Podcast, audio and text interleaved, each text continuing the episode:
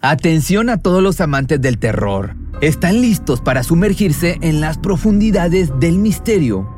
Pues les presento Archivos Perdidos, el podcast que explora las historias más escalofriantes de México. Archivos Perdidos no es solo otro podcast de horror, es una experiencia única que te lleva de la mano a través de historias como si estuvieras ahí mismo, viviendo los eventos junto con los protagonistas. La producción del podcast es impecable, con una narración cautivadora, efectos de sonido envolventes y una música que te sumerge en cada narración. Y si has vivido algo inexplicable, envía tu historia al correo archivosperdidos.genuinamedia.com y únete en este viaje a lo desconocido. Y no olvides también seguirlos en Spotify y Apple Podcast para no perderte ningún episodio. En resumen, si eres un amante de los misterios y las historias intrigantes, Archivos Perdidos es una adición, un complemento obligatorio a tu lista de reproducción. Fluye en tu día con el desodorante Dove Men hecho con un humectante a base de plantas, para que te sientas fresco, con confianza y sin irritación.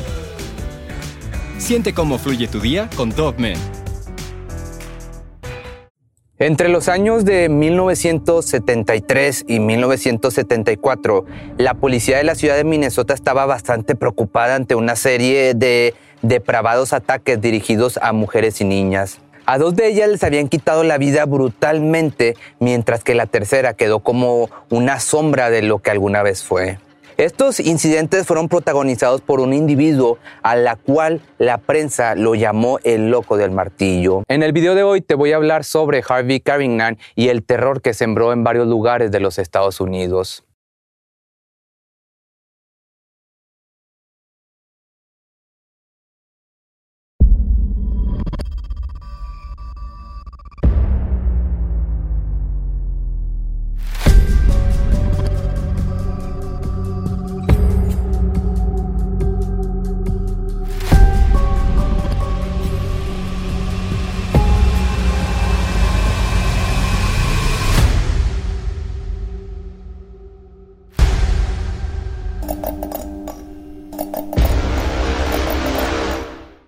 Podríamos comenzar esta historia con el trágico fallecimiento de una chica de la localidad de Minnesota. En 1973, Mary Miller, al leer la nota en el periódico de este crimen, prohíbe a su hija que salga de casa y lleve a cabo una entrevista de trabajo que tenía pactada con un completo desconocido. Sin embargo, la obstinada Katie decide no hacerle caso a su madre y toma la decisión de encontrarse con este misterioso anunciante. El pequeño anuncio que aparecía en el Seattle Times el primero de mayo de 1973 fue el inicio de la cadena de horribles acontecimientos.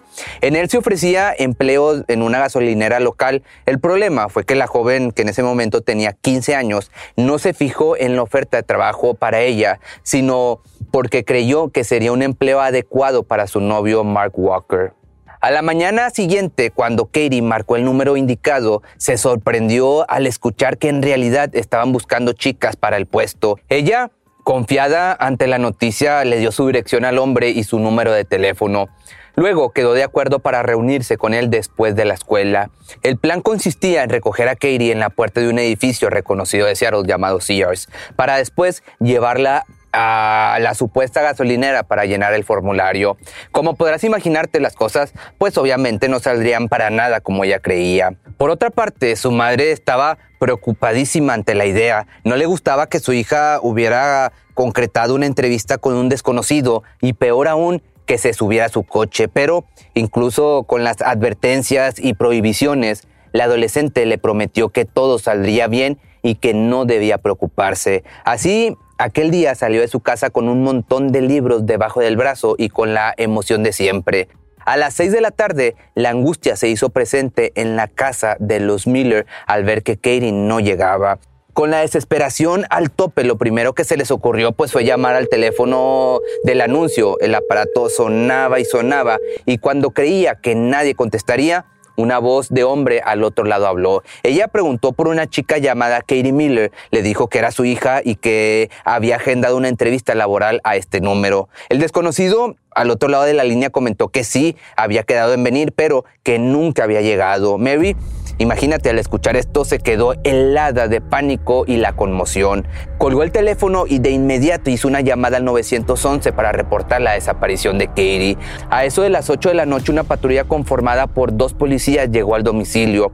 Después de una pequeña plática en la que se dieron detalles sobre el anuncio, las autoridades dijeron que tenían que esperar mínimo 24 horas para que pudieran catalogarlo como una desaparición. Con estas malas noticias, la mujer no pudo más que esperar al día siguiente. Así pues, luego del infierno de no saber el paradero de su hija, volvió a llamar a los investigadores. La policía le informó que el número del anuncio correspondía a una gasolinera propiedad de un individuo de nombre Harvey Kevingnan, situada en el 7216 de la Aurora Avenue North. Con esto, ahora déjame te cuento los inicios de este sujeto. Harvey Kevingnan nació en Fargo, en Minnesota, el 18 de mayo de 1927.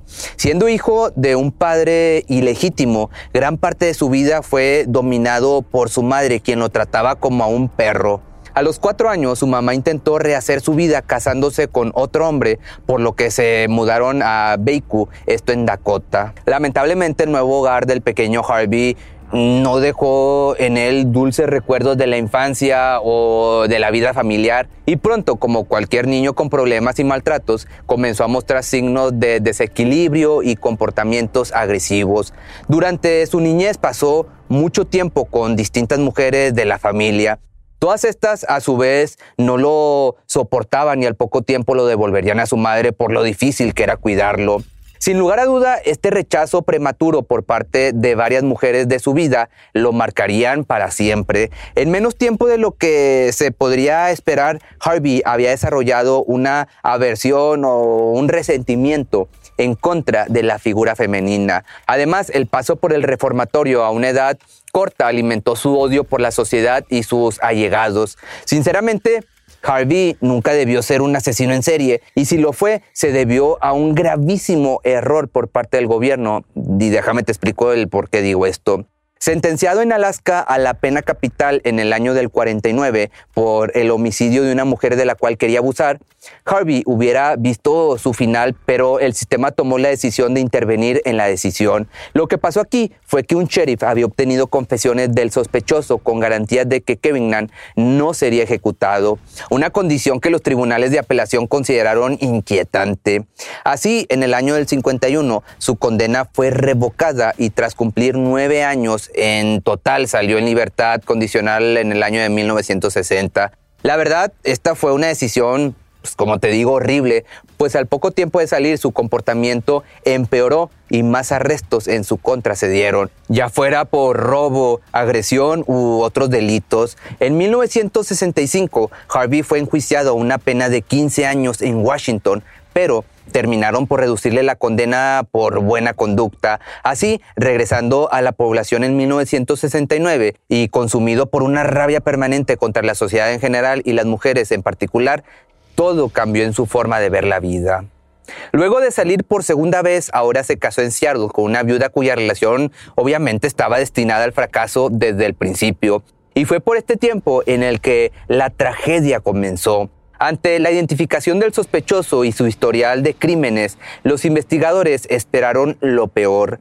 El 4 de mayo, los detectives Billy y Dwayne se encargaron del caso. Al mismo tiempo, se produjeron datos perturbadores. El martes 8 de mayo, uno de los libros de Katie apareció en un terreno baldío en Everett, a unos 40 kilómetros al norte de Seattle. Además, los testigos comentaron que a las 4 de la tarde del día de la desaparición, una niña que coincidía con la descripción de la mujer desaparecida, fue vista en la entrada del garaje de Kevin Nan.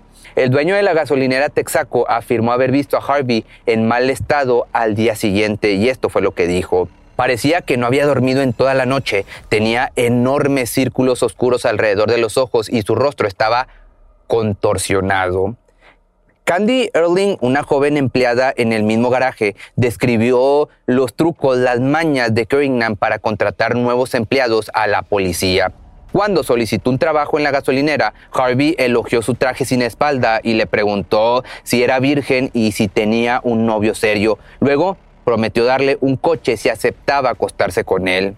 Finalmente, el sábado 3 de junio por la mañana, dos jóvenes de 16 años encontraron el cuerpo de Katie Miller al pasear en sus motocicletas por la reserva de Toledo al norte de Everett. Las autoridades afirmaron que fue encontrada sin ropa y envuelta en una bolsa de plástico. Se encontraba en un estado tan descompuesto que al principio ni siquiera se pudo identificar su género. La única manera en la que se dictaminó la identidad fue después de una autopsia. Se encontró que los dientes coincidían con los registros dentales de Katie. El daño en el cráneo, el que le provocó el fallecimiento, fue causado por un objeto contundente que se asemejaba bastante a un martillo. A pesar del descubrimiento, no hubo pistas que pudieran arrojar un arresto policial inmediato. Lo único que se encontró fue una huella de mano en una de las ventanas, pero no fue de gran ayuda en la investigación porque pertenecía a la víctima.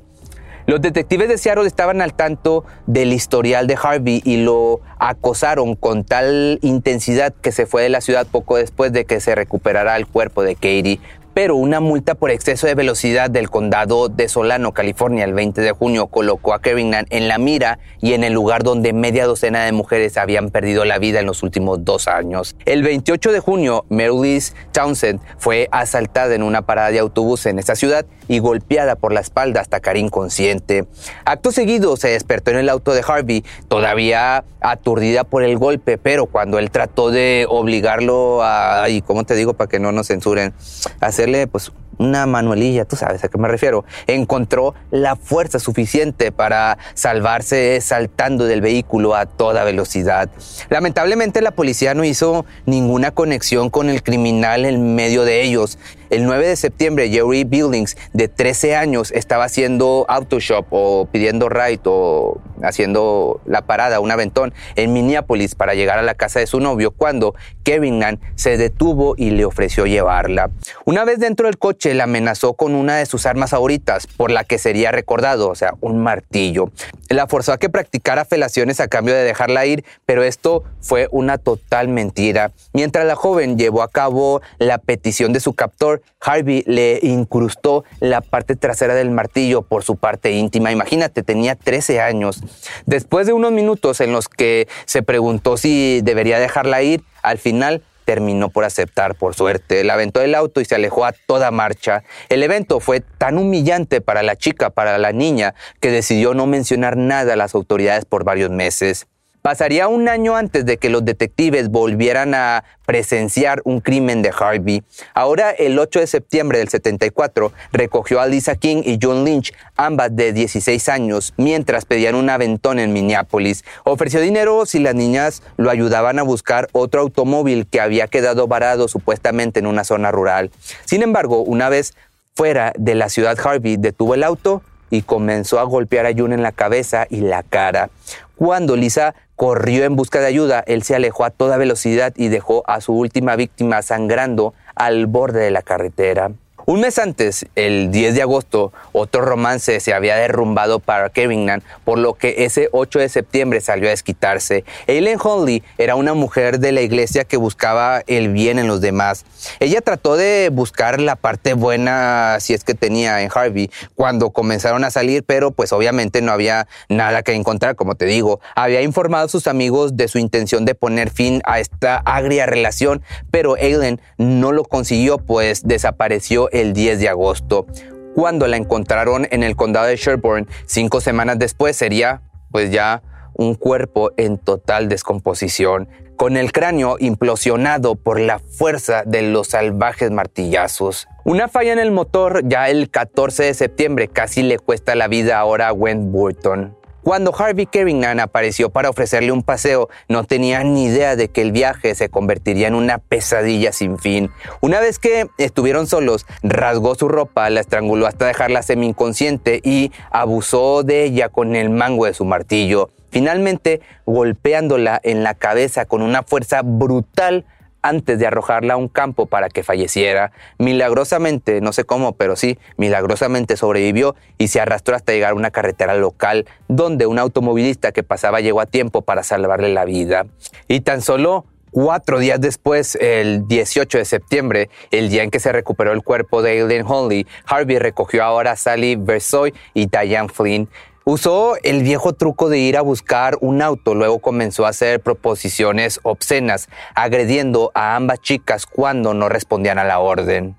Afortunadamente pudieron escapar cuando se quedó sin combustible y se vio obligado a detenerse en una estación de servicio rural, pero su siguiente víctima lamentablemente no correría con la misma suerte y sería un número más en la lista del asesino.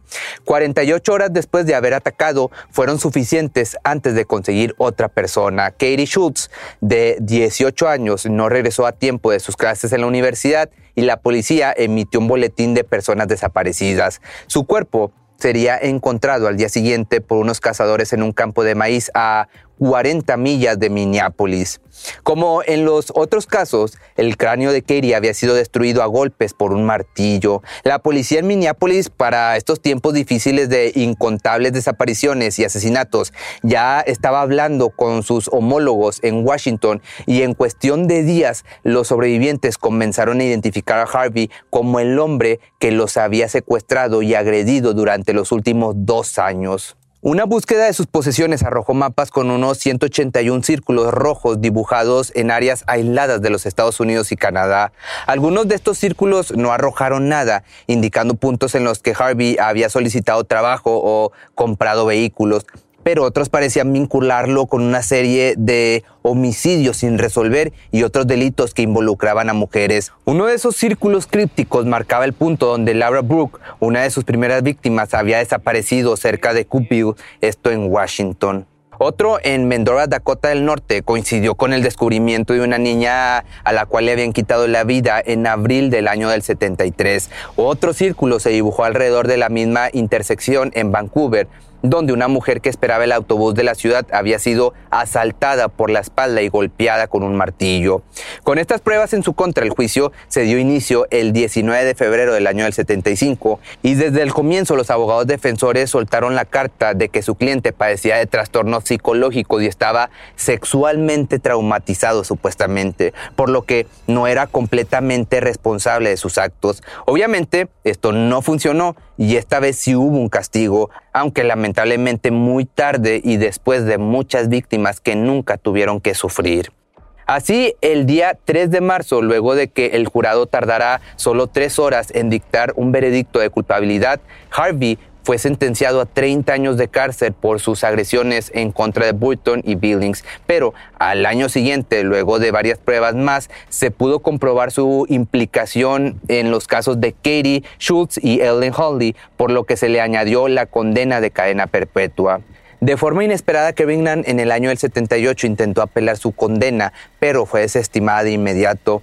El 16 de febrero del 83 fue trasladado a la prisión de alta seguridad de Oak Park Heights en Minnesota, donde todos están al tanto de su terrible historia y es conocido como Harv el Martillo, que a lo que pude investigar este hombre sigue vivo, ha de tener chorrocientos años, o sea que si no se muere hoy, se muere mañana, pero ya no creo que le quede mucho tiempo de vida. Si te gustó este misterio, recuerda que me puedes seguir en Facebook, en Instagram, en YouTube, en Twitter no tengo, en TikTok, ya son todos, en Spotify y en todas las plataformas de audio. Si quieres checar la merch, lo puedes checar en pepemisterio.com y nos vemos en el siguiente misterio.